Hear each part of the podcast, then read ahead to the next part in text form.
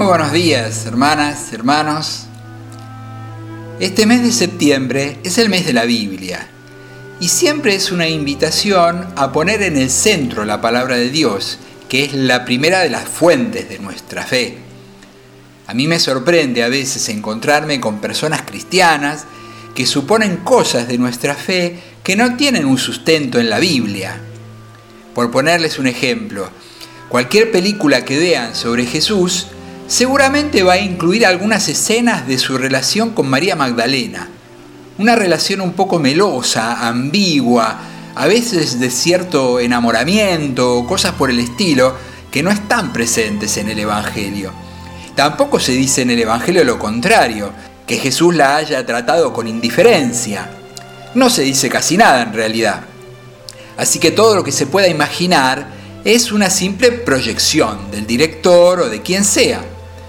El problema es cuando a partir de ahí se sacan conclusiones sobre la fe o sobre cómo deberían ser las cosas a partir de algo que no está en el Evangelio.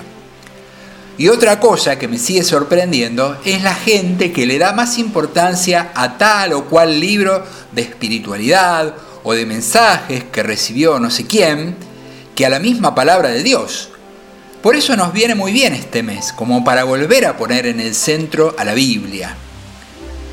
Claro que no se trata simplemente de conocer la Biblia, sino de llevarla a la vida, siguiendo el consejo de Jesús, que compara a quien pone por obra la palabra con quien construye su casa sobre la roca. Y otro principio guía es el de San Ignacio, que nos dice en los ejercicios espirituales, no el mucho saber harta y satisface al alma, sino el sentir y gustar las cosas internamente.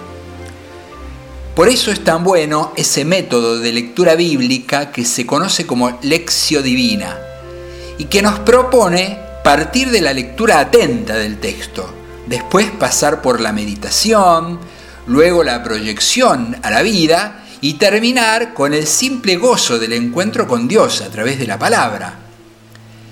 El punto de partida es siempre la palabra, lo que ella dice y no lo que a mí me parece.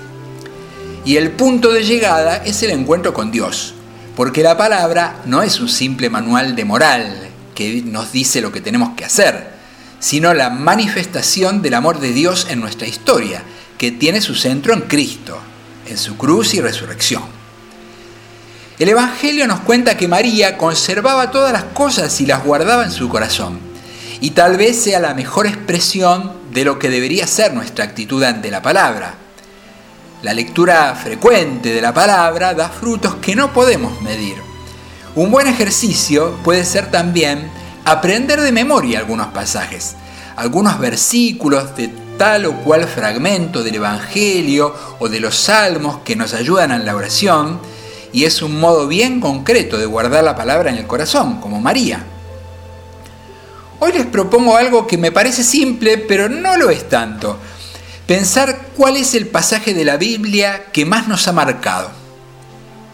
Y pensando lo mejor no es nada simple, porque lo más natural sería que nos aparecieran varios según las circunstancias de la vida, y no es nada fácil elegir solo uno. Pero traten de hacerlo por hoy como un ejercicio. Para mí, a esta altura ya pienso que es uno que ya les he comentado, porque lo tengo en un cuadrito y me sigue hablando cada vez que lo veo es parte del Sermón de la Montaña, que fue el pasaje que me llegó más al corazón cuando comencé a leer la Biblia por primera vez.